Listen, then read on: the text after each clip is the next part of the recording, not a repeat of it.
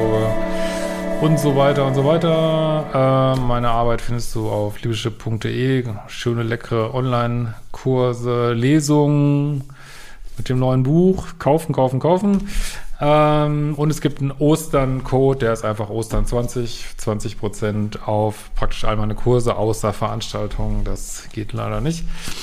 Und äh, ja, in meinem neuen Buch geht es ja sehr viel ums Ego. Wenn dich noch mehr für das Buch interessierst, da gibt es auch ein Live. Ähm, das letzte Live, was wir gemacht haben. Vielleicht verlinke ich das hier nochmal. Und heute haben wir mal 1, 2, 3, 4, 5, 6, 7, 8, 9, 10, 11 Punkte, ähm, woran du merkst oder wie du daran arbeiten kannst, dass du nicht mehr so im Ego bist beim Dating und Beziehung.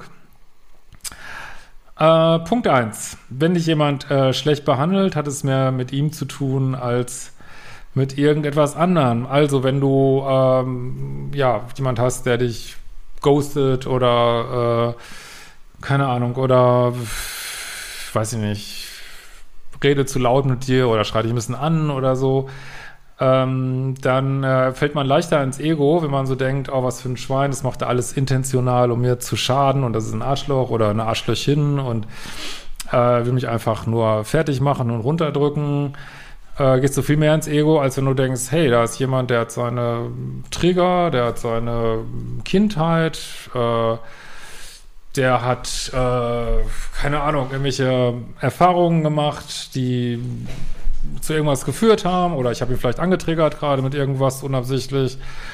Ähm, und ja, jetzt ist er scheinbar an irgendeinem Schmerzpunkt und dann gucken wir mal, wie es weitergeht. Das ist ein Weg, nicht ins Ego zu gehen. Was natürlich nicht heißt, dass man sich anschreien lassen sollte. Das muss man halt immer wieder trennen. Das ist diese psychologische Verarbeitung davon ähm, oder auch meinetwegen äh, spirituelle Verarbeitung, wenn, wenn du das so sehen willst. Und äh, gleichzeitig muss man das natürlich in der materiellen Welt hier regeln. Ne? Natürlich kann man sich nicht immer anschreien lassen und was weiß ich. Aber in der funktionierenden Beziehung versucht man natürlich, ja, da äh, jetzt nur weil einer gerade die Fassung verliert, dann nicht selber die Fassung zu verlieren, was eigentlich dazu führt, dass man ins Ego geht, sondern ähm, ja, selber ruhig zu bleiben, geerdet zu bleiben und eben nicht ins Ego zu gehen. Ne? Punkt zwei. Äh, du versuchst dir keinen heimlichen Vorteil zu verschaffen. Ja, ich meine, wer meine Mails kennt, weiß, was gemeint ist.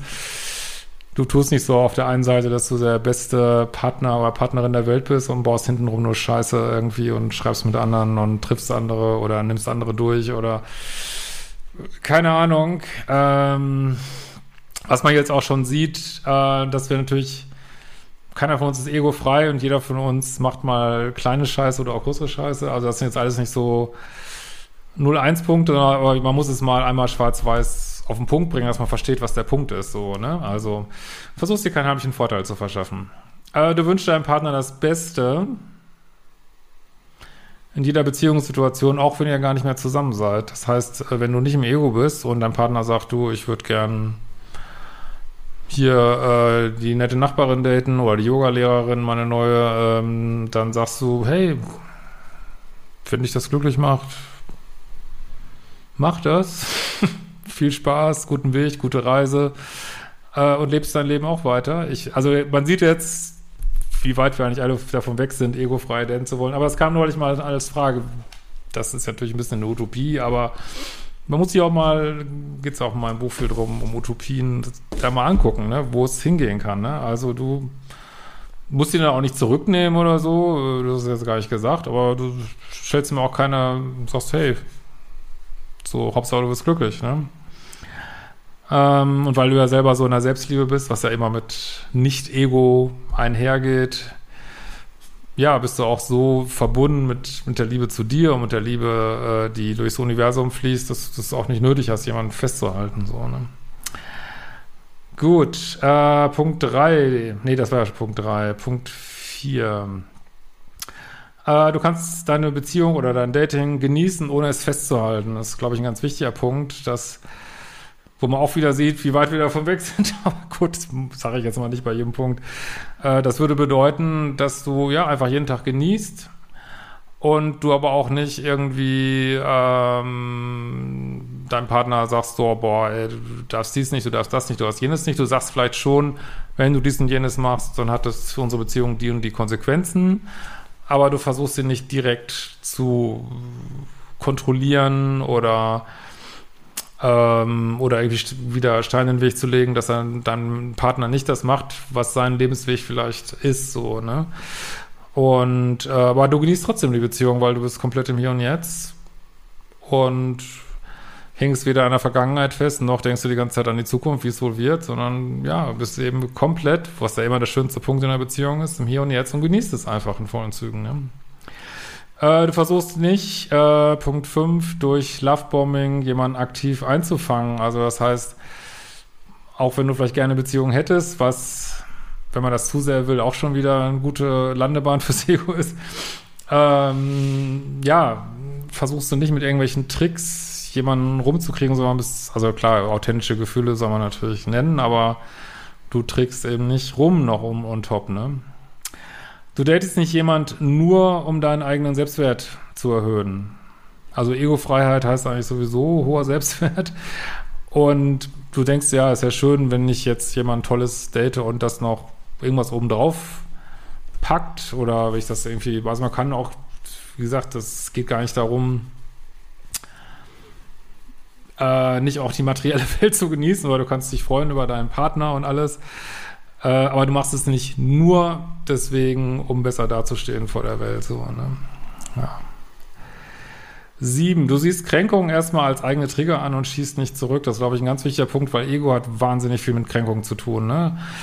So, äh, unser, also wir sind gekränkt, unser Ego registriert das und weil das Ego wie so ein so eine Motorradgang ist oder so ein Teilnehmer einer Motorradgang, kommt das Ego dann raus, du weißt, du willst mich hier kränken, so hier hast du meinen V-Schlag, also den übertragenen Sinne, das kann natürlich viele Formen haben, also hier schieße ich zurück oder jetzt beleidige ich dich auch, sondern du nimmst es hin oder nimmst es an, du stellst fest, oh, ich bin hier gerade verbal meinetwegen angegriffen worden, ich fühle mich gekränkt, was hat das mit mir zu tun, dass dieses Kränkungsgefühl rauskommt äh, und schießt aber nicht zurück, sondern bist im Mitgefühl mit dir und auch mit dem anderen Menschen, ist wieder Punkt eins. ne? also es hat auch immer einen Grund, warum jemand anders meint, dich kränken zu müssen.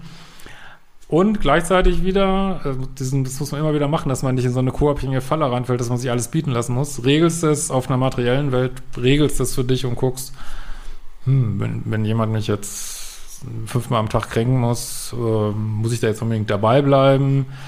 Also, was auch, gehst auch nicht in so ein Helfersyndrom oder sowas, ne? Äh, du putzt deinen Partner nicht unnötig runter. Das heißt, du bist natürlich nicht nur versuchst gut zu reagieren, wenn dich jemand nicht so toll behandelt, aber du machst es natürlich selber auch nicht, ne? Ist eigentlich logisch, ne? Du bist loyal. Und loyal heißt nicht, unterwürfig. Also loyal heißt auch loyal zu dir natürlich, ne? Aber so, das heißt, wenn du irgendwas mal nicht mehr willst, darfst du natürlich gehen und alles, aber loyal heißt eben auch, der Partner muss jetzt nicht da mit irgendeiner Schweinerei rechnen, die hinter seinem Rücken passiert, sondern ja, du sagst die wich wichtigen Dinge und ähm, ja, da muss, da, es muss nicht ständig jemand durch ein Minenfeld gehen und gucken, okay, welchen Shitburger kriege ich heute wieder präsentiert, so, das findet nicht statt, ne? Ähm, 10, du putzt dich selber nicht runter. Also wir denken an Ego immer nur an diese aktiven Sachen, aber das Ego mag es, in Anführungsstrichen, entweder äh, selber aktiv zu werden, sage ich mal, weil das Ego ist so Überlebensmodus pur, das möchte immer oben auf sein. Ne? Möchte immer, also mehr dazu hier, möchte immer oben auf sein, möchte immer gewinnen, äh, an der Spitze der Nahrungspyramide sein.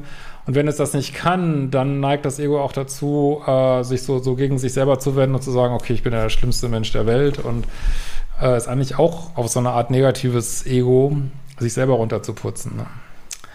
Zehn, äh, du siehst deine Art zu leben äh, als eine unter vielen äh, nee, das war schon bei elf, sorry. Du siehst deine Art zu leben als eine unter vielen möglichen an. Das heißt, äh, ja, du bist nicht auf so einem hohen Ross, dass du denkst, was du machst, ist das einzig Korrekte. Äh, die Beziehungsform, du lebst, ist die einzig korrekte. Äh, dein Single-Beziehungsstatus ist der einzige korrekte. Äh, sondern du siehst es als das, was du gerne möchtest, als legitim an, aber es ist auch als legitim an, dass andere vielleicht ganz andere Vorstellungen vom Leben haben.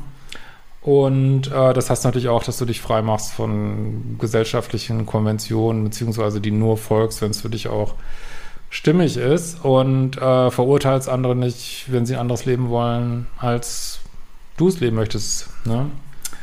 Ähm, überhaupt könnte man eigentlich fast noch Punkt 12 machen, äh, hörst du auf zu bewerten. Ne? Also du kannst zwar für dich persönlich bewerten, ähm, dass du irgendwas nicht gut findest oder so, aber du bewertest nicht auf so einer allgemeinen Art, dass du sagst, das und das ist geht gar nicht, wie kann jemand zehn Jahre Single sein oder wie kann jemand 70 Jahre in einer Beziehung sein, geht gar nicht, geht gar nicht, sondern äh, ja, du siehst eben die verschiedenen Lebenswege als ähm, bunten Blumenstrauß, den uns das Universum hier bereitstellt und ja, guckst du es erstmal, also wie in der Meditation eigentlich, neutral an, so ne, im ersten Schritt. In diesem Sinne, freue mich über euer Feedback, holt euch die fucking Kurse, Ostern 20, 20 Prozent, wir sehen uns bald wieder.